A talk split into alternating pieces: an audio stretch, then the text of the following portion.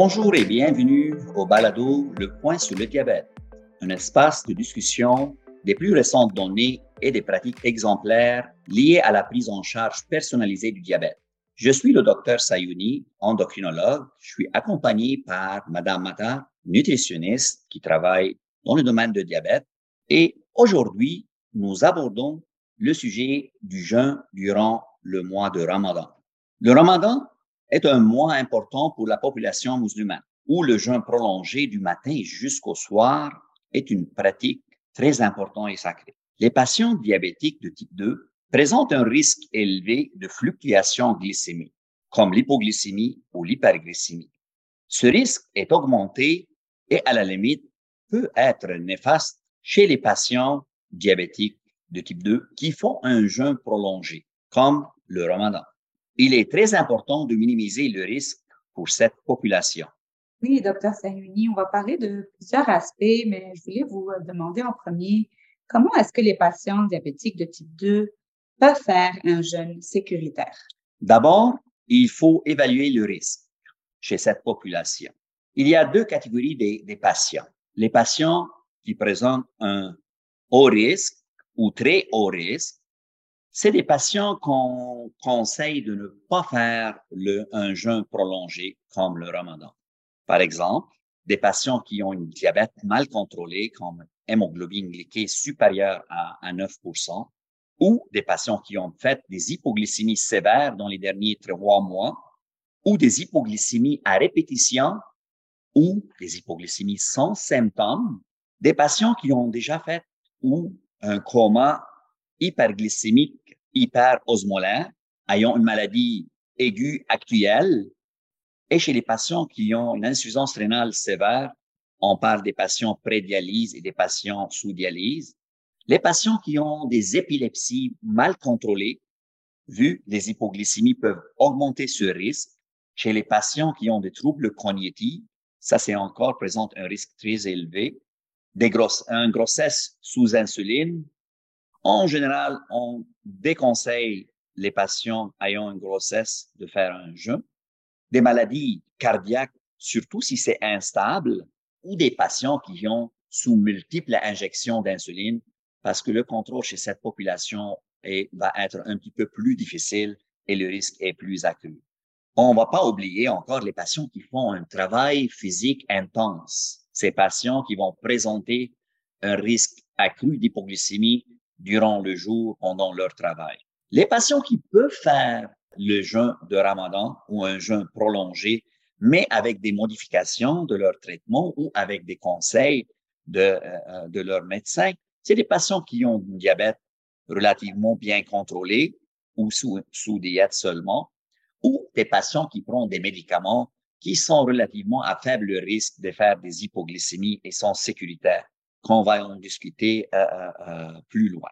Donc oui, vous avez parlé des médicaments. Moi, ma question serait, quels sont les conseils ou les modifications à faire par rapport aux médicaments durant la période du ramadan? Une question très importante. D'abord, je vous invite à discuter avec votre médecin. On préfère que préparer le mois de ramadan au moins trois, quatre mois auparavant. Donc, la discussion avec votre médecin pour évaluer votre risque, réviser vos médicaments et préparer les modifications.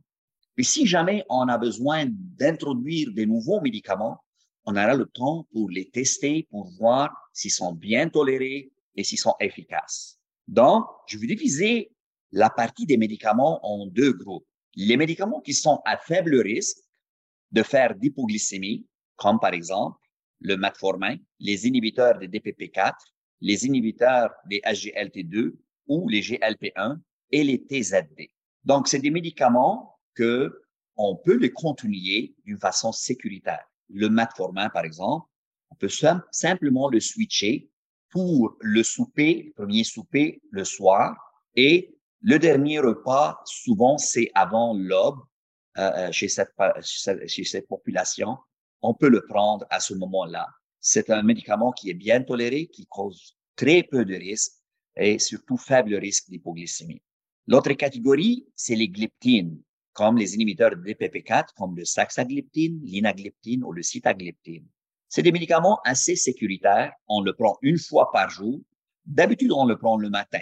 Donc, durant le, le mois de Ramadan, on va le switcher pour le souper.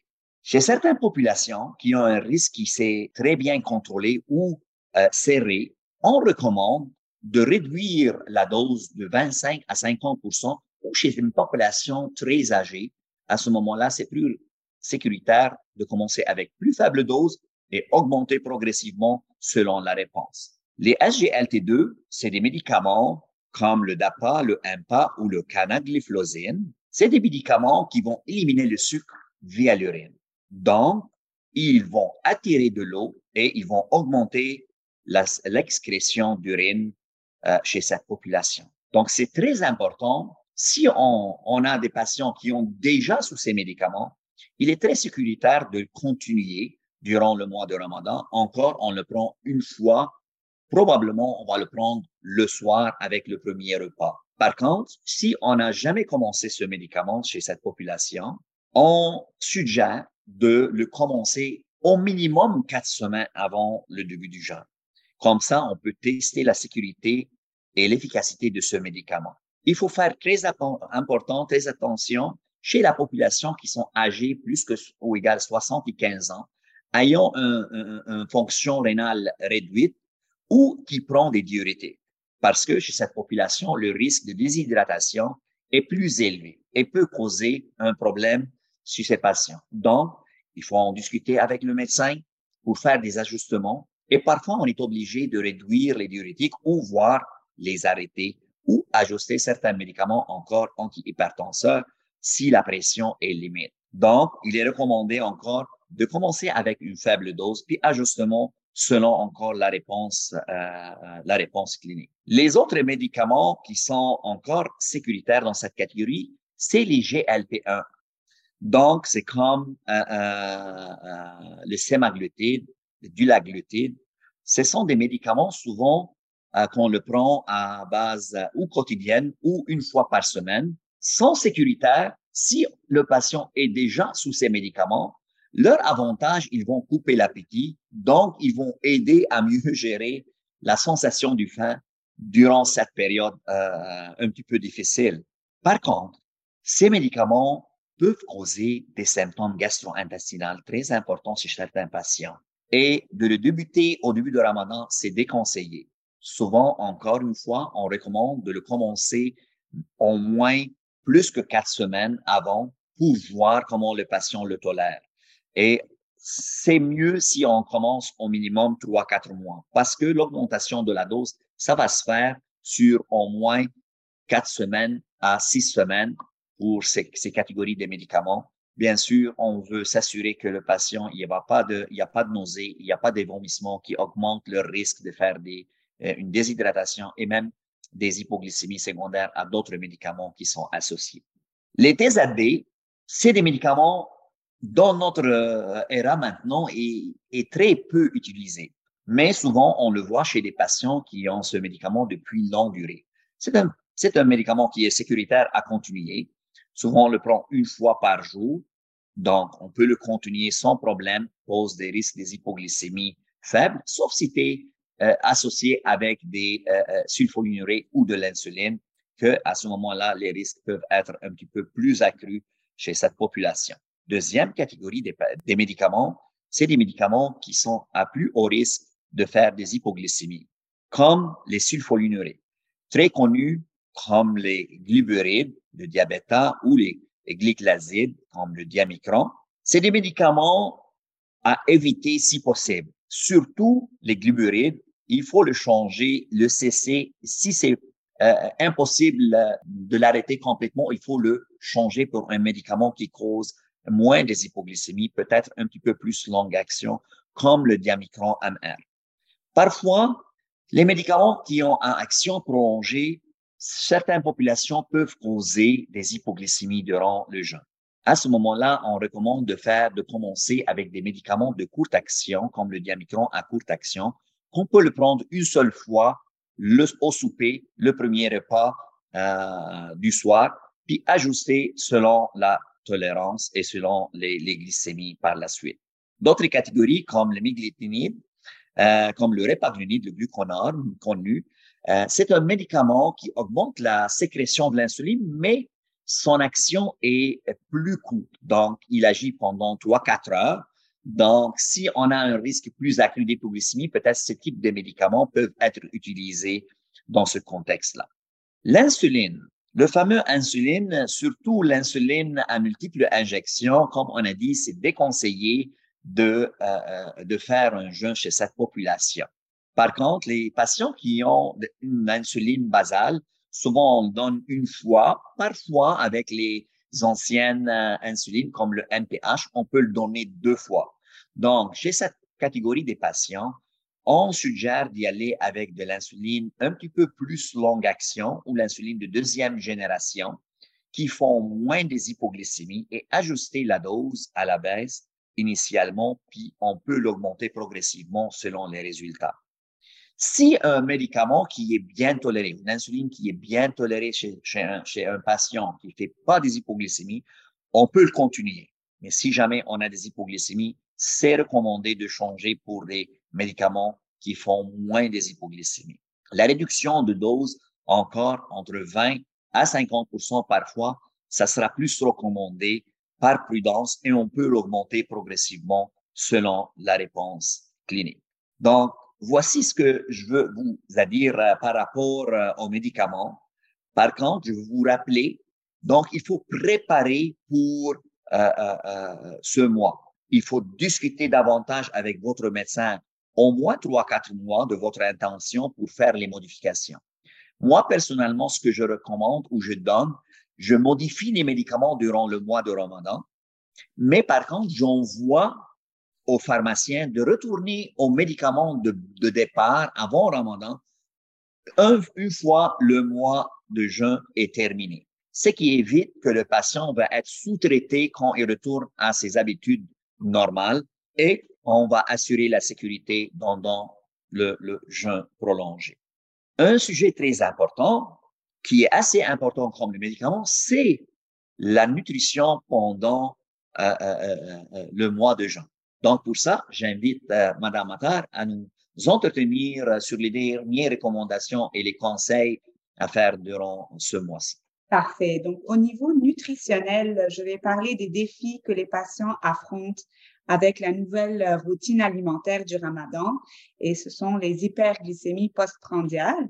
Donc, euh, on enseigne toujours aux patients que le diabète, il aime la régularité. Donc, on essaie d'avoir toujours un horaire régulier, une même quantité de glucides par repas, de ne pas garder de longues heures entre les repas. Puis là, on parle d'un jeûne de 10 à 12 heures, dépendamment de la période de l'année c'est un jeûne plus long, donc qui pourrait dérégulariser le contrôle de la glycémie. Un repas copieux attend le patient. On retrouve plusieurs sources d'aliments euh, riches en glucides. Donc, on retrouve des glucides complexes dans les repas. Euh, c'est ceux qui sont à absorption lente, comme les féculents, le pain, le riz, le couscous, les pommes de terre et les légumineuses.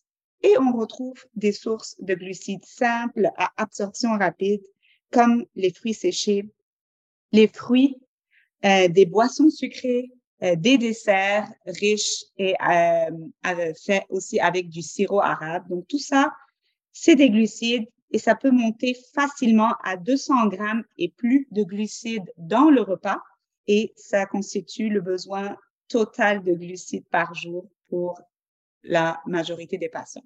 Donc, c'est une grande quantité de glucides. Aussi, avec l'excès calorique, euh, plusieurs patients peuvent expérimenter un gain de poids.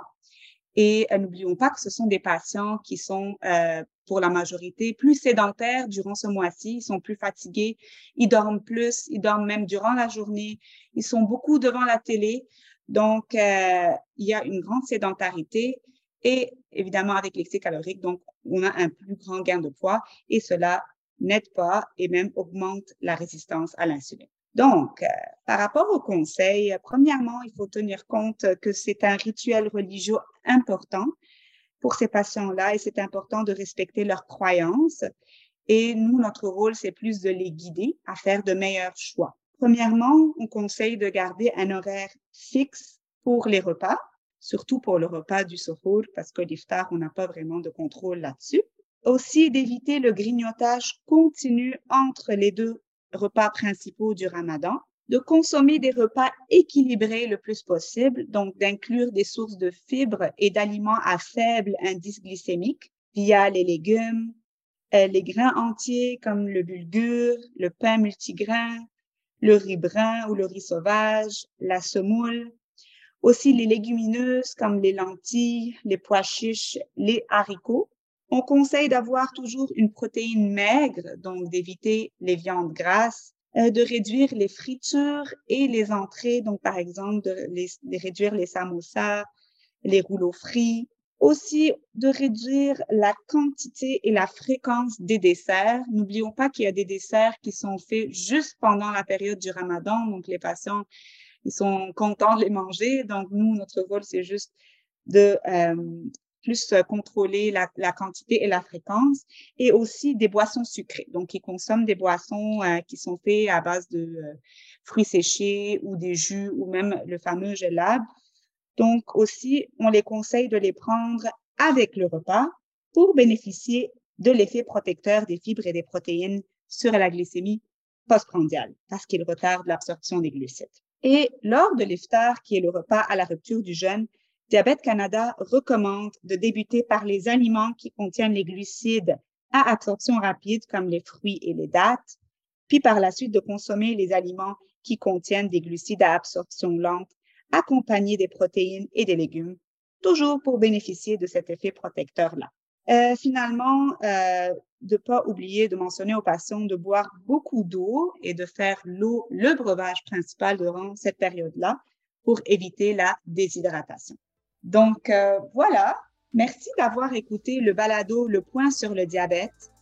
Nous espérons que vous avez apprécié notre exploration du jeûne et du diabète durant le ramadan. N'oubliez pas de vous abonner à notre balado sur iTunes, Spotify ou Google Podcasts et restez à l'affût des prochains épisodes.